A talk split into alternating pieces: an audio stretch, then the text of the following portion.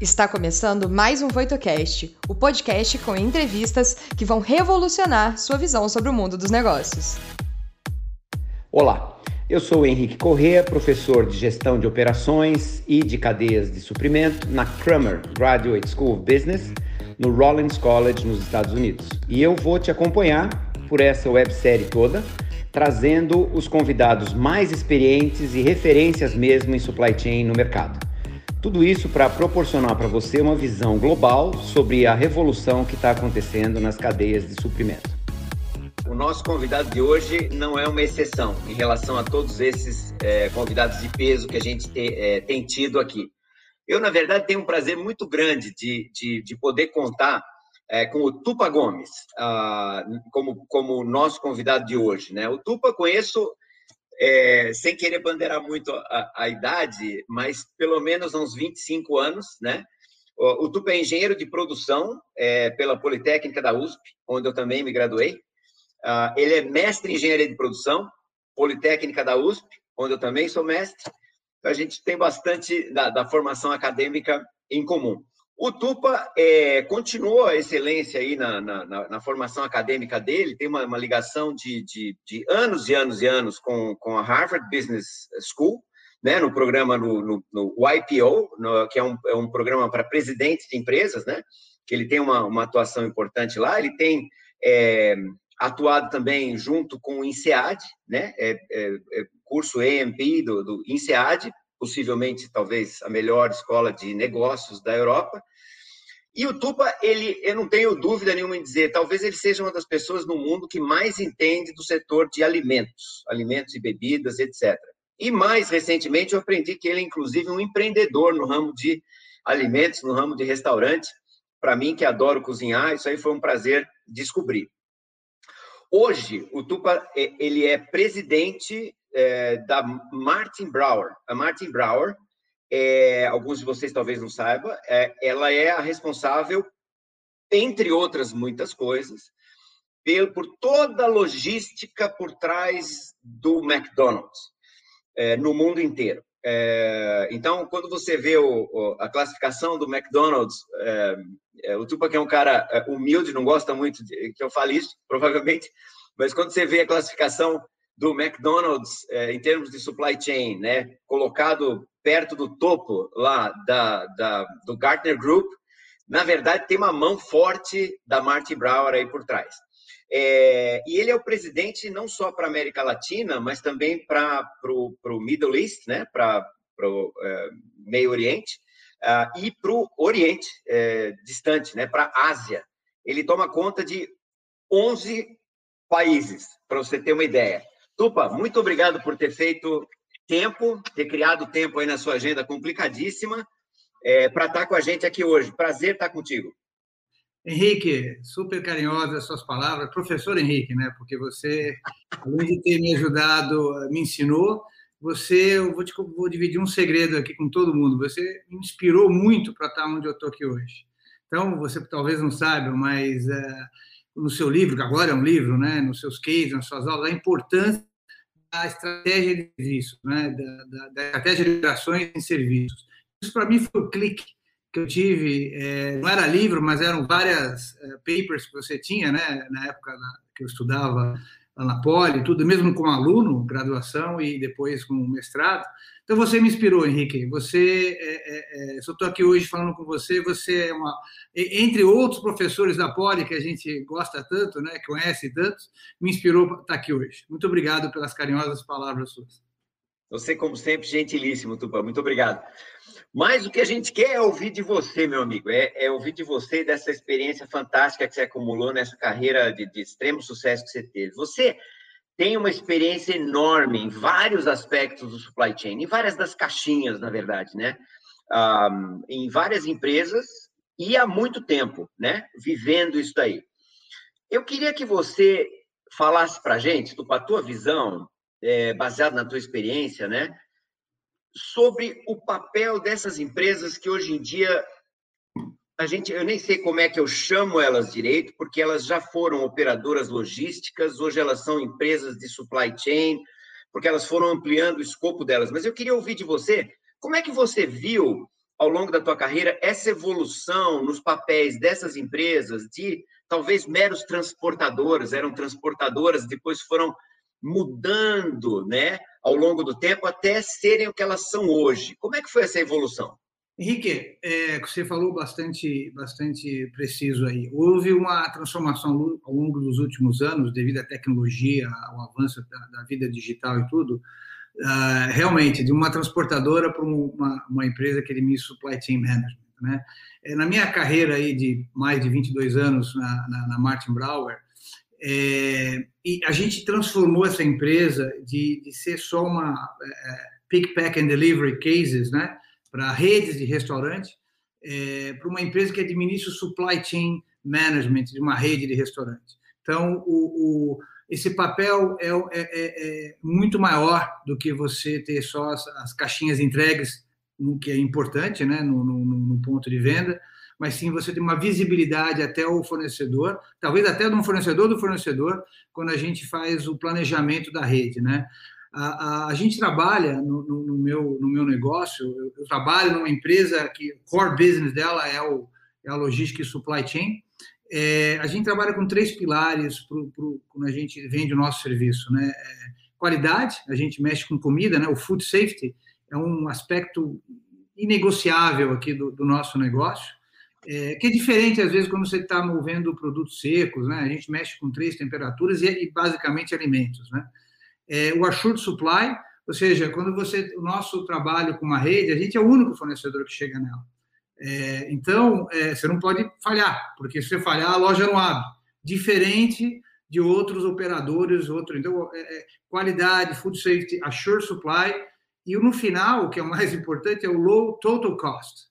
Então, a gente, é, é, você não pode, você pode ser até mais cobrar assim na superfície mais pelo pelo, pelo seu serviço, mas o custo total daquela rede que é o mais importante. Você pega países como o Brasil, que a, a decisão é fiscal e não operacional, né?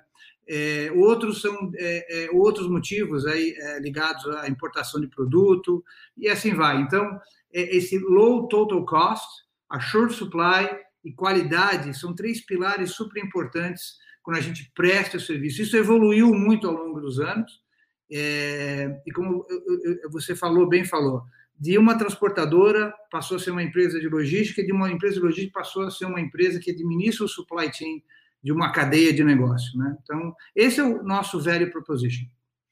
Muito interessante, porque o que você descreve é uma coisa que é, mudou a configuração toda das empresas em relação a esses prestadores de serviço, né? quase que a empresa se amalgama junto com o prestador de serviço, né? Daqui a pouco você talvez não consiga nem enxergar direito qual é o limite, onde acaba o cliente, onde começa o prestador de serviço, né? Onde acaba o McDonald's, onde começa Martin Brower. E aí eu queria te perguntar sobre isso, Porque a gente sabe que assim a, a, a, o nível de confiança, trust, né? E o nível de integração entre parceiros numa rede é, é, o que muitas vezes faz uma diferença grande, né? Então, assim, como é que você vê quais são as barreiras para você conseguir um amalgamento, amal, um amalgamar entre essas duas empresas, quando uma empresa de supply chain começa o processo de trabalhar junto com uma empresa fabricante, por exemplo, né? Quer dizer, quais são as dificuldades para você desenvolver esse nível de trust, esse nível de integração? Que papel que tem as culturas diferentes das empresas? Isso tem um papel, não tem? Como é que a empresa de serviço consegue lidar com. Agora ela tem que ser a face do cliente, tanto quanto um funcionário do próprio cliente, né? Como é que isso aí se dá? Olha, uh, isso tudo é uma relação de longo prazo. Primeira mentalidade é, é tira o curto prazo, o transacional, e você tem que encarar um prestador de serviço de, que administra o supply chain é, como um fornecedor estratégico do seu negócio. Então, a empresa, a gente é bastante seletivo, é, tanto é que a gente, no Brasil, a gente não tem mais do que 12 clientes a, a, a, como, como a supply chain, porque é, é, é, o cliente da gente tem que entender que o nosso trabalho é um trabalho estratégico e não é, transacional. né, de, de você mover caixas e ter um menor custo e etc. Então, o, o, começa por aí. Então, a gente, hoje a gente tem o McDonald's, mas também tem o, a gente é responsável por toda a rede do Subway, do Bob's, da Yum, o Girafas, redes de cinema, Cinemark, Cinépolis e algumas outras que a gente trabalha aí no Brasil. Então, todos esses clientes e, e, e parceiros de negócio, eles entenderam o, o, trabalho estratégico. Vou dar um exemplo, o Subway, que começou depois que o McDonald's começou no Brasil, a gente tinha 200 restaurantes quando a gente assumiu, hoje tem 2 mil. Ou seja, Nossa. foi um crescimento de mais de 400, 500 restaurantes por ano eles abriram. Eles só conseguiram abrir porque a gente tinha capilaridade e uma extrema competência de organização da, da companhia, de você ter supply chain que eles desenvolveram, né, o supply chain deles, e a gente entregar isso, é, conseguir é, administrar tudo isso. Uma da característica, a gente compra e vende produto, a gente não é uma empresa de serviço, nós somos um atacadista. Olha que interessante. Em todos os negócios. Depois a gente pode falar mais para frente os skills e competências que você precisa ter, né? Mas é, é, é, é um trabalho. Então, indo à sua pergunta, primeiro é pensamento long term, entender que é um fornecedor estratégico dentro do nosso negócio, para a gente ganhar confiança, né? Você tem que ter confiança, porque que é, é, você vai dar o seu negócio, vai ter uma relação estratégica. Eu acho que são, assim, na minha experiência, são três pilares, vai. Um é, é, é, o nosso negócio ao longo dos anos é um negócio de people and technology, pessoas e tecnologia. Esse, esse é o, é o, é o nosso negócio. Então, é, quem você tem para trabalhar, quem você treina, quem você são as pessoas que trabalham. Eu estou há 22 anos na empresa eu conheço os clientes é, é, pessoalmente e, e, e, profissionalmente. Então, e eles têm confiança em mim, em mim, em toda a equipe que a gente trouxe é, é, ao longo dos anos, desenvolveu pessoas novas que entraram, pessoas que já estavam na empresa. Então, esse fator de pessoas e a tecnologia que você traz para o negócio. Hoje em dia, se você não tiver a, a, a melhor tecnologia a, digital, você praticamente não faz nada. O segundo ponto é uma, é uma self-management. Você tem que ser autorregulado. Você, o seu cliente não vai editar o que você vai fazer. Você não pode estar tá esperando que ele seja, por ter uma participação grande né, no negócio. Em alguns países, a gente só tem o, McDonald's como cliente, né? No caso de, de alguns países até meus. É, é, você, você tem que ser self-management, managed. Você tem que ter é, é, essa autodisciplina de, de não esperar que o cliente venha dizer o que você deve fazer. Você está sempre procurando fazer melhor. E por último, que é uma coisa bastante moderna, está aí na, na mídia, é o ESG, né? Você tem que pensar nessas três letras, que é o environment, uh, o social e o governance. Então, ter uma empresa diversa, pensar no devolver um pouco do que você faz, né? É, é, você recebe, devolver um pouco para a sociedade e pensar principalmente na pegada de carbono sua é, é fundamental. Então, é, é, posso dar exemplos aqui da, da, nossa empresa, mas esses três pilares é muito bem vindo hoje é, na relação comercial e estratégica que você tem. Uh, o, o, dá o exemplo do próprio McDonald's, né, que tem uma, um target de 40, 30% até 2040 a pegada de carbono. Ele só vai reduzir isso através do, do, do supply chain dele é, é, pouco provável que a loja emita tanta pegada de carbono, mas quem emite é o supply chain que está para trás. Nós estamos indo super bem nesse nosso target de 30% de redução até 2040. Temos medidas, temos, ah, já fizemos um, um inventário da nossa pegada oficial em alguns anos atrás e estamos indo atrás desse target. Então, não é um fornecedor que qualquer fornecedor que entende isso e, e olha isso como uma relação estratégica. Né? Então, esses são os. dando uma resposta curta para a sua pergunta. Nossa, mas muito interessante, porque você, você falou uma frase agora, nessa última resposta, que me fez pensar. Você falou assim: o target ambiental do McDonald's ele não vai nunca conseguir é, se não for via supply, o supply chain inteiro, né? Sim. Portanto, via Martin Brower e os outros parceiros, evidentemente, os fornecedores e tudo mais. Mas isso não é só verdade para os targets ambientais, né? Isso também é verdade para os targets de qualidade. Isso explica por que, você falou lá, lá atrás. Para nós, qualidade é essencial. O target de, de food safety, né? De segurança alimentar. Porque você imagina o McDonald's, né? O impacto que não tem um problema qualquer de contaminação, etc, etc. E de repente, grande parte dessa cadeia inteira Depende do parceiro. Então, quando você fala a parceria estratégica, é de fato é alguma coisa que as pessoas, assim, as empresas estão amarradas e são parceiras para o futuro, né? Elas vão ter muito sucesso juntas e se tiver um problema vão afundar juntas. Portanto, você tem que criar uma, uma sinergia, né? E uma, e uma, uma colaboração, uma co é, que vai muito adiante do, da relação tradicional que você tinha com a transportadora. Ah, ela não está funcionando, eu troco. Pô, boa sorte para um, uma, um, uma empresa que escolhe um parceiro como o Martin Brower, né? E eu não estou falando só dessa parceria, estou falando de, é, sei lá, TNT com o, o, DHL com Volkswagen, né?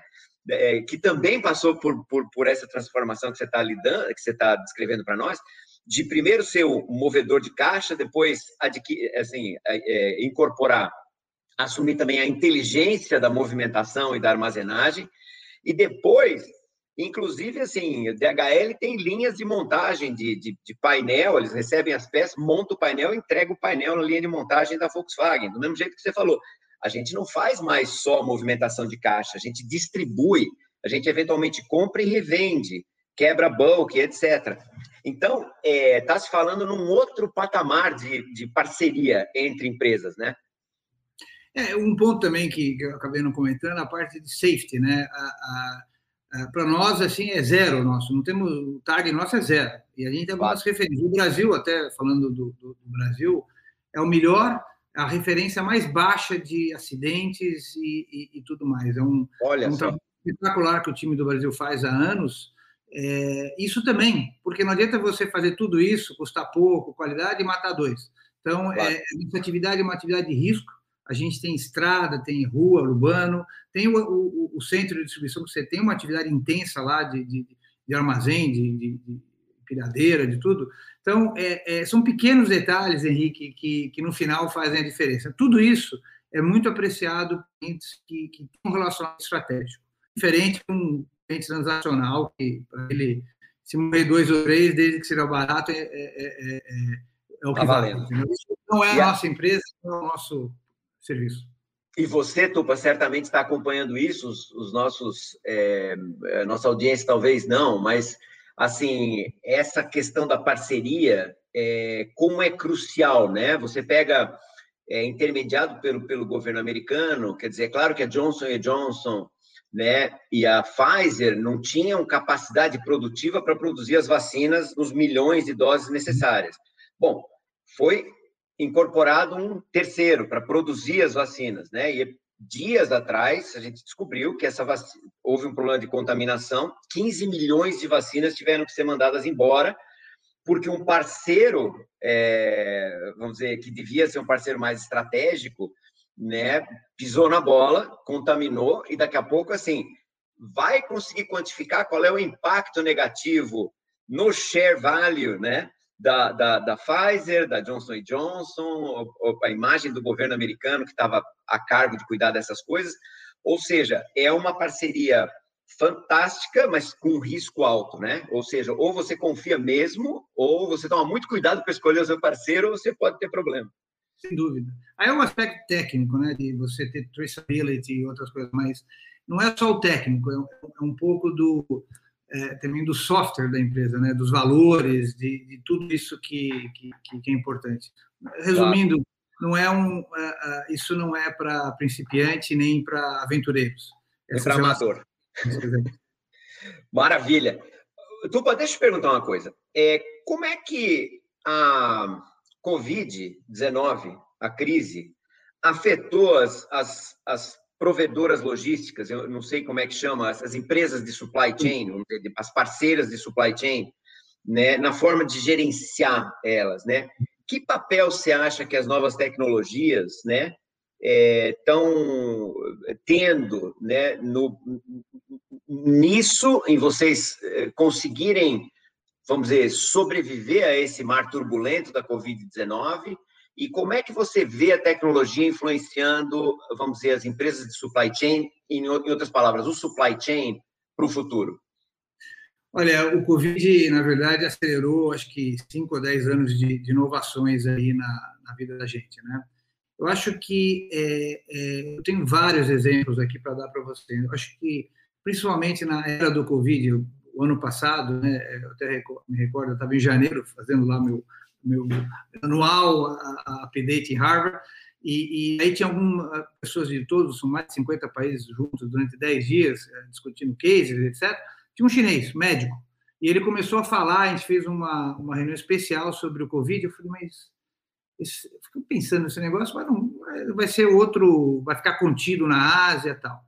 Bom, a partir daí, como a gente eu tenho operação direta comigo a Coreia do Sul, o Covid começou, e, e, eu tive, a, a, na verdade, a sorte né, de a gente acompanhar a onda que veio do Covid. Primeiro a Coreia, depois veio Singapura, depois veio a Europa, depois os Estados Unidos, depois o Brasil. Então a gente conseguiu se preparar exemplarmente com informações que a gente via, né, o, o que acontecia lá em termos de comunicação e ações de, de dentro dos CDs, porque um risco maior que você tem no Covid é todo mundo ficar doente e você não ter ninguém para trabalhar, né?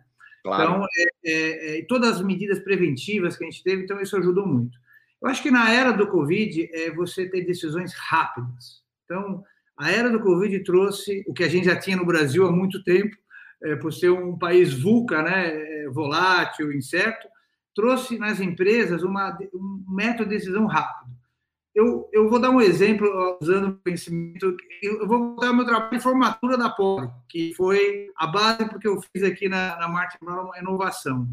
A gente tem uma célula de, de comercial o que é a célula comercial? É onde eu tenho o, a, a, pessoa responsável pela célula, o diretor, digamos, da conta McDonald's, e, e, e, o outro da conta do Bob. A gente tem o Chinese Wall, que a gente chama, né, de não misturar isso, que são as informações mais sensíveis dos clientes. Então, essa célula foi extremamente útil e aplicável antes e mais ainda no Covid. O que ela tem nessa célula?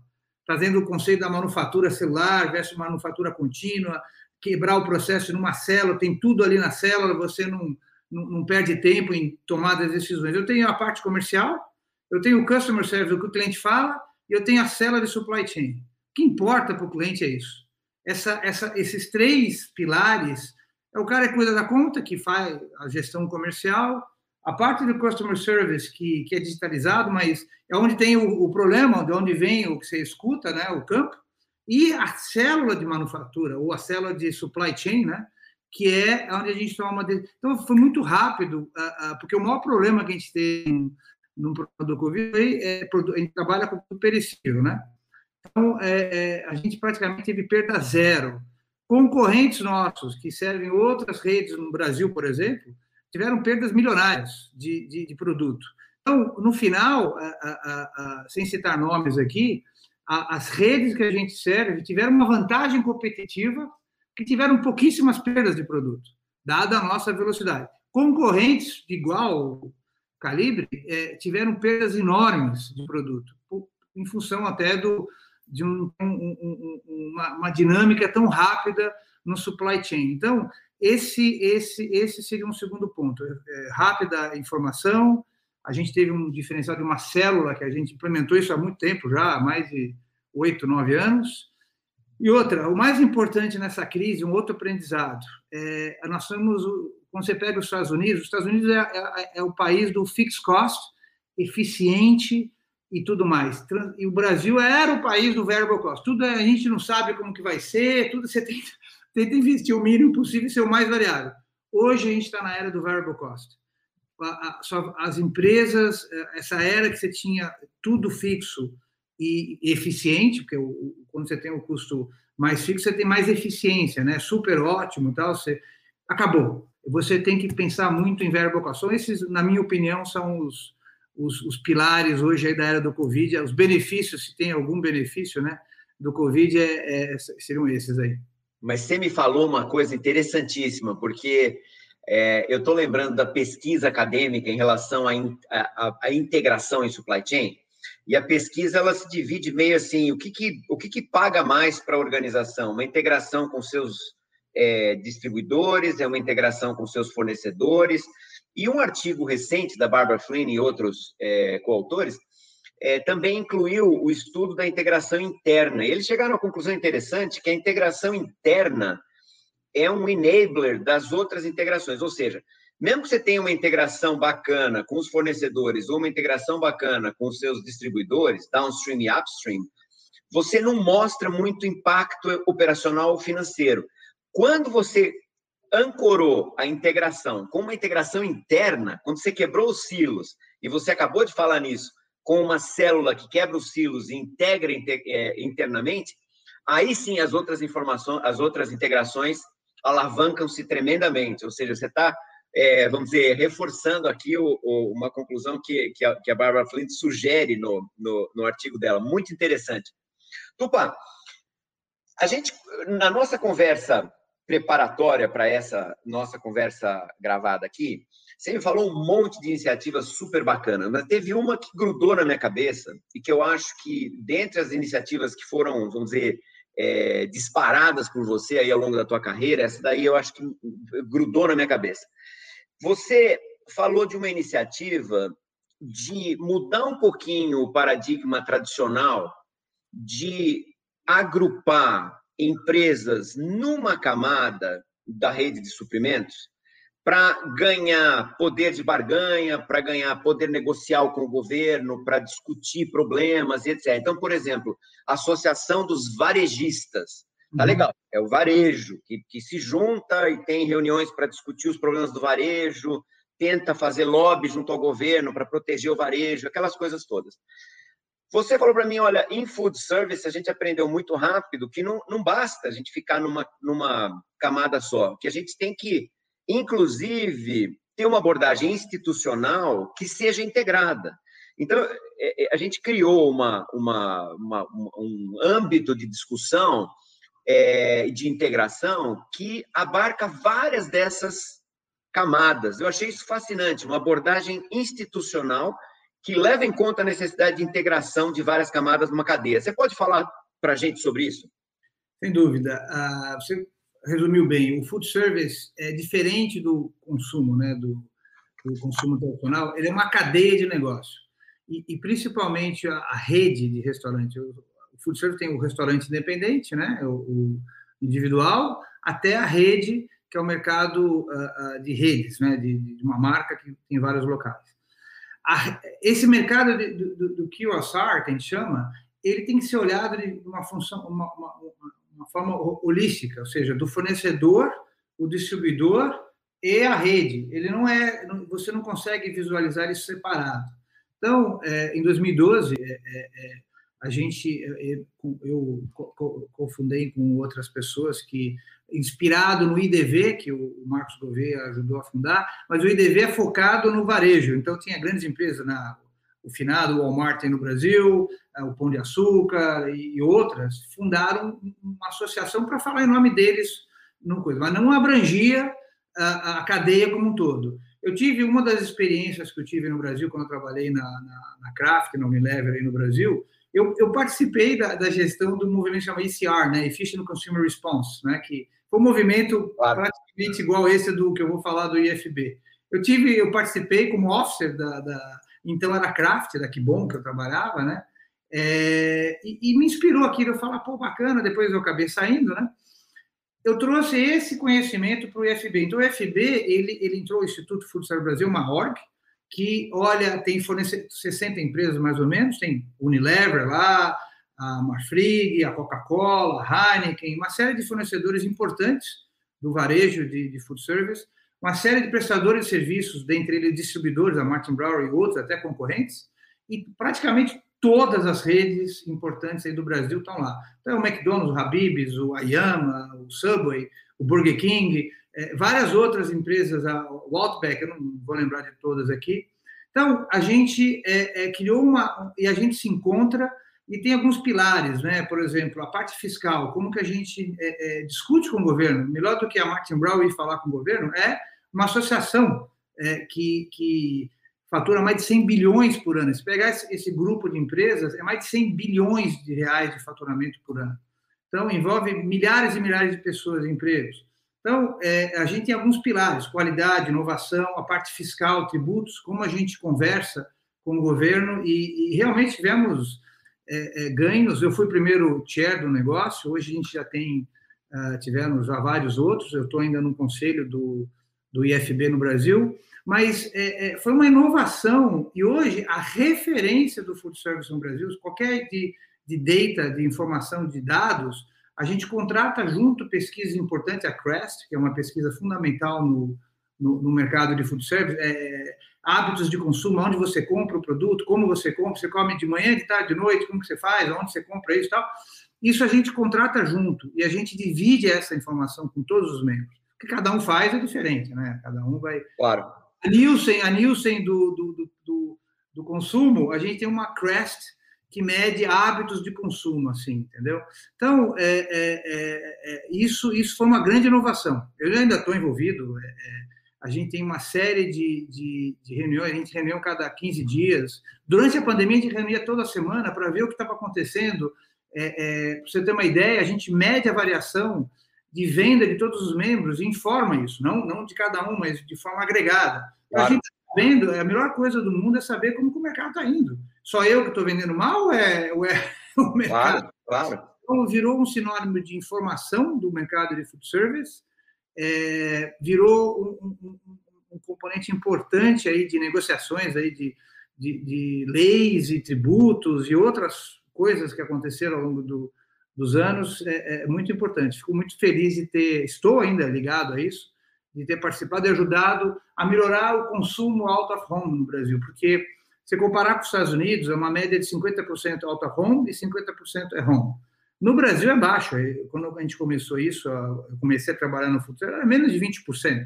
Você comia fora de casa. 80% ainda era o consumo home. Com o passar aí dos anos, as duas pessoas de casa trabalham, é, né, o casal, tudo, a gente chegou no máximo 30% aí de out of home. É difícil medir esse valor. Talvez hoje recuou para uns 25%, mas ainda tem um espaço enorme para fazer para crescimento do food service no Brasil. Para que você crescer isso de forma sustentável, é, como é, por exemplo, os Estados Unidos, os Estados Unidos é predominantemente chain business, né? É difícil ter um restaurante individual é, é, é, no mercado de QSR. Você é, é, dominado por redes, porque é mais eficiente, custo baixo e tudo um padrão e tudo mais. O Brasil ainda é bastante dominado por não rede. Então, é, é, como que você traz profissionalismo para o food service no Brasil? É tipo o IFB que ajuda muito. Então, é um bom começo para trazer é, profissionalismo né, no, no, no, nesse mercado.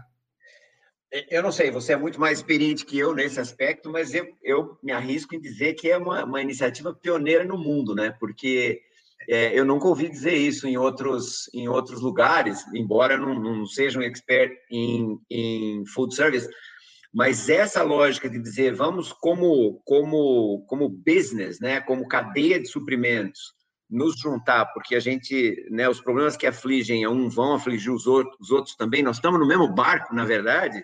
Maravilhoso, muito interessante mesmo. Para quem é pesquisador, tá um prato cheio aí pesquisar, né, usando institutional uh, theory e ver o que, que isso aí dá, né? Uh, com um caso maravilhoso que você acabou de narrar para a gente. Tupá, eu não queria perder a chance de te é, perguntar um pouco é, umas coisas para orientar um pouco os profissionais mais jovens, né? Os estudantes de engenharia, estudantes de administração que estão olhando para essa série aqui, é, escolhendo os seus caminhos de carreira, né? O que, que quando você escolhe um membro para a tua equipe, quais são as características pessoais, né? Atitude, etc. E quais são as os skills adquiridos que você acha atraentes para você escolher um membro da tua equipe? Muito boa pergunta, Henrique. É, vamos dividir assim o perfil de uma pessoa, esse mix, né? A, a, a função técnica, função gerencial e função empreendedora. Acho que você tem que ter esse balanço aí do, dos três é, juntos numa pessoa. Às vezes mais um lado que o outro. Eu acho assim, o perfil, puxando sardinha para o meu lado, né, do engenheiro de produção, do engenheiro industrial, né, ele é um perfil perfeito para o supply chain, né, não, não, descartando as outras faculdades, outros, outros cursos, mas assim o currículo de um, por isso que é, na verdade, eu, eu, comecei como engenheiro civil na Poli, depois que eu mudei para produção, você nem sabe disso, mas por gostar tanto, vi e acabei mudando internamente. Eu comecei mecânica, imagina, e mudei para produção. É, é, então, o, acho que esse background ele é bastante é, é, diverso, tanto é que tem tanta escola hoje em dia de produção, porque ele serve em qualquer lugar, né? Ele fits uh, everywhere. Então, o, o, a segunda coisa é assim, então essa parte da formação do, do hardware da pessoa, é, o engenheiro de produção, tudo que ele faz é, bom, né, para o mercado. Mas, obviamente, o engenheiro é, é, é, tem bastante o economista, o administrador, aí e, e vai. Eu acho que assim é, a pessoa, a gente gosta de olhar a, a, a, se a pessoa tem uma visão holística do negócio, tá? Ela olha, não adianta ela olhar a caixinha dela, o que ela faz, né? Ela tem que ter uma visão holística de processo da empresa, depende do negócio. E também um lado comercial. Essa pessoa tem que saber é, saber vender. É, é, quando você está no supply chain, você está muito próximo do marketing, né? Do, do, do é, é até estão fazendo uma fusão de supply chain com marketing hoje em dia, até um, tem até um novo nome aí, Verdade. o Chief, Chief Marketing Supply Chain Officer, alguma coisa assim. É, é, é, porque você tem que estar junto na célula, né? A famosa célula aí que, que eu falei do que a gente criou aí, é habilidade de, de, de também join forces. Hoje em dia, nessa crise do Covid, é, é, Henrique, além de você pensar fora da caixa para criar, tirar a, a, a, da, outros sistemas de, de, de, supply chain, outras formas de fazer negócio, né, de o varejo e como e-commerce, habilidade de saber join forces, seja internamente ou seja externamente. Então, é, é, isso é o assim é o, é o, que eu acho super importante para você pensar. Cada um, obviamente, o CEO da empresa pensa fazer um M&A com alguém, fazer uma JV. A, a, função interna, o que, que eu posso fazer com o RH da outra divisão, entendeu? Então, eu acho que tem essa habilidade é super importante é, de, de ter visão holística, ter uma visão comercial, não pode ser o técnico. É, é, é, tem que saber vender as coisas, mesmo que seja interna na empresa. Negociar, né? É, é muito, o supply chain está no meio do negócio, então ele está tocando a área de venda, tocando a área comercial, mas não está tocando a fábrica, entendeu? É, suppliers. Então, isso, isso para mim é, é, é, o que a gente, eu, eu pessoalmente olho, assim, para não falar muito aqui de, de de, de, de, outras coisas, outras competências, como strategic thinking, pensamento estratégico, como você se autodesenvolve. Você está preocupado em desenvolver você? Se você não estiver preocupado em desenvolver, você não vai desenvolver ninguém. Então, é, é, é isso, isso é, é, um, é um ponto importante. Você lidera a mudança. Agora, veja, no caso do Covid, que é, nós vamos ter outras, é, outras situações no mundo, recessões, crashes. É, você lidera a mudança? é, uma coisa importante: você se comunica bem. Então, a tendência do engenheiro não é ter uma boa comunicação. É, é, eu mesmo aprendi isso, eu via outros colegas da área de administração, né? A gente olhava o pessoal da GV, super bom comunicador. Eu, como engenheiro da Poli, era pior do que eles. Então, adquiri ao longo do tempo, né? Fui, espero ter adquirido. e, Evidentemente adquiriu. É, driving results, você tem, você entrega, porque não adianta ser teórico, você tem que ser prático. Você entrega resultado. Então, esses cinco competências, que por sinal são as cinco competências da Martin Brower da, da liderança, é, é, isso, isso, isso é bastante importante. Interessantíssimo. Você diria que é, uma, é um bom caminho de carreira? Pergunta quase óbvia, mas. Olha, eu, eu assim, é, é, é, difícil falar você vai ficar do lado B2B ou B2C, né? É, ou, hoje em dia, direct to, to, consumer, né? Você tem ainda o terceiro, você tinha lá o B2C, o B2B, que é o que eu trabalho, e agora você tem direct to consumer, que é, é uma, uma, novidade aí do Covid, né? Eu acho o seguinte, eu tenho vários casos aí da, da, de, de, pessoas, é, como a gente fala, né? Da, a, a gente está dentro do cliente. O cliente, às vezes, mandou eu vou dar um case para você. Tem um filho de um franqueado, de uma rede que a gente atende aí. É, ele estava indo para a segunda geração né, do, do, já da franquia, ele ia assumir as lojas. Eu não sabia o que ele queria. Então, ele trabalhou por anos na Martin Brower, na área de supply chain, by the way. É, é, ele adquiriu uma visão que ele nunca teve na vida. Isso, e agora ele é um franqueado, ele foi para o outro lado, ele é um dos melhores franqueados, opera melhor que todo mundo. E o que ele falou uma vez para mim, falou, oh, Tupa, é, eu, eu, nunca imaginei o que vocês faziam. E eu faço algumas decisões hoje na loja que eu sei que vai afetar você, principalmente no demand planning, na, na como a gente recomenda o pedido para o restaurante, a gente recomenda o que ele deve comprar, não é ele que pede para a gente, a gente faz a recomendação, ele aceita ou muda alguma coisa. O quanto é importante ter isso na loja. Então, às vezes o sucesso de uma rede, você vê que ela, pô, mas ele teve sorte. Na verdade, não teve sorte. Ele se prepara, a rede se preparou durante anos, investiu em, fornecedores, e pessoas, e, esse fornecedor é estratégico suficiente para trazer para dentro de casa é, é, um franqueado, ele trabalhar na empresa, ou seja, isso para mim foi assim uma experiência a, a única e, e, e, eu aprendi muito com isso, entendeu? Então, só para te falar, além de falar que a gente faz um case aqui para. Interessantíssimo. E vem cá, última pergunta sobre isso. É, alguém, um, um, jovem profissional com paixão por supply chain, por, por logística, por essas áreas que a gente está conversando, é, tem alguma preferência? Tipo assim, ele tem que começar por é, trabalhar para as Unilever da vida, McDonald's da vida, Dunkin' Donuts da vida, é, né, General Motors da vida, ou seria melhor ir logo para uma empresa que tem como atividade fim a logística, o supply chain, como Martin Brower, DHL, TNT, etc. Se tivesse que fazer uma escolha, tem alguma preferência? Ou pode começar em qualquer uma e ver para onde a vida vai levar? Olha, essa é uma pergunta complexa e difícil de responder, Henrique. Eu tenho meu filho, meu filho está fazendo engenharia de produção também, está no segundo ano. É, é, então, Colômbia, sei. É, ele está no segundo ano fazendo engenharia de produção e matemática. É, é, é e hoje a engenharia de produção, hoje ele faz, na verdade, o nome é Operation Research, Applied in Data Science. Quer dizer, olha a segmentação que tem em, em pesquisa operacional nosso professor Pedro Bueno, que, que, que dava aquilo para a gente. Hoje é um parte já do, do curso de vários anos. Né? E Data Science também é um, um negócio extremamente importante. Bom, é, eu acho o seguinte, o, o, o é, hoje você tem escolas, né? Unilever, essas grandes corporações aí são escolas. Né? Eu, eu, por exemplo, trabalhei duas vezes na Unilever, né? Eu, eu, não vou entrar nos detalhes aqui, mas eu trabalhei duas vezes em 10 anos, eu acabei duas vezes trabalhando lá. São escolas que ensinam você a, a, ter uma visão holística do negócio. Então, se você quer ter uma visão holística, é, é ótimo trabalhar numa grande corporação. Uh, agora, pensando até no meu filho, o que eu vou aconselhar a ele, né? É, eu acho que teve tanta ruptura, então hoje existem startups, empresas pequenas que têm um, um deep dive em algum assunto que é, ela vai ter um crescimento exponencial no futuro. Então, mas você perde você não aprende nada nessa, nessa startup de, de, de visão holística do negócio, você vai ficar especialista naquilo.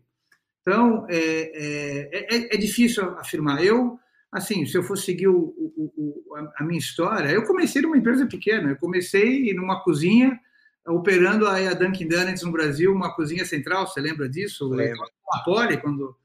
É, é, é, eu comecei pequeno, mudei para empresa grande, é, fiz startup no Brasil, de, de, de, um outro segmento aí, Alpha Graphics.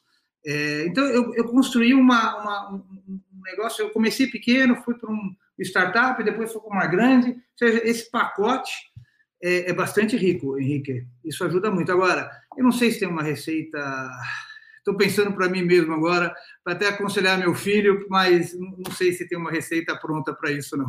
Maravilha, mas você já deu uma luz aí para muito profissional jovem. Tupa, Super obrigado por ter conseguido fazer tempo para a gente aí. Foi uma aula, foi muito interessante, aprendi muito. É, tenho certeza que foi uma luz aí para os profissionais. E te agradeço muitíssimo tá, ter estado com a gente aí esse, esse tempo. Eu que, Henrique, na verdade, retribuindo um pouco do que você fez por mim aí, sendo um professor tão bom, tão dinâmico. Naquela época, é, é, a gente estava muito assim, número, engenheiro, você trouxe estratégia de operações em serviço. Foi meu mestrado, eu fiz exatamente em cima disso, é, é, que é uma coisa que ninguém falava, ninguém liga. Todo o trabalho que eu acabei incorporando aí na minha vida profissional, na, em outros, antes até também na, na, na, na Kibon, né, em outras operações que eu trabalhei, foi trazer essa estratégia de operações para serviço. Hoje a gente, eu sou uma empresa de serviços, né? É, é, e isso ajudou muito. Eu ter é, tudo que a gente conseguiu fazer, a célula de manufatura, como que eu monto para ter um menor, como que eu meço a qualidade de serviço, tudo. Então isso eu agradeço muito a você. Estou é, é, honrado de estar aqui hoje, estar falando com você novamente, depois de tantos anos que a gente não se falava. É, e agradeço muito a oportunidade aqui de poder compartilhar com, com, com tanta gente aqui o, nosso o, que eu aprendi ao longo dos, dos anos aí trabalhando. Ainda muito obrigado. Muito, muito, muito por vir aqui, sempre. Beleza, muito obrigado, Tupa, por tudo. Um grande abraço e até lá. O que você achou do episódio de hoje? Não se esqueça de dar o play no próximo e nos seguir na sua plataforma de podcasts favorita para não perder nenhum episódio novo. Ah, você também pode nos seguir nas redes sociais. Os links estarão na descrição desse episódio. Nos vemos em breve. Até lá!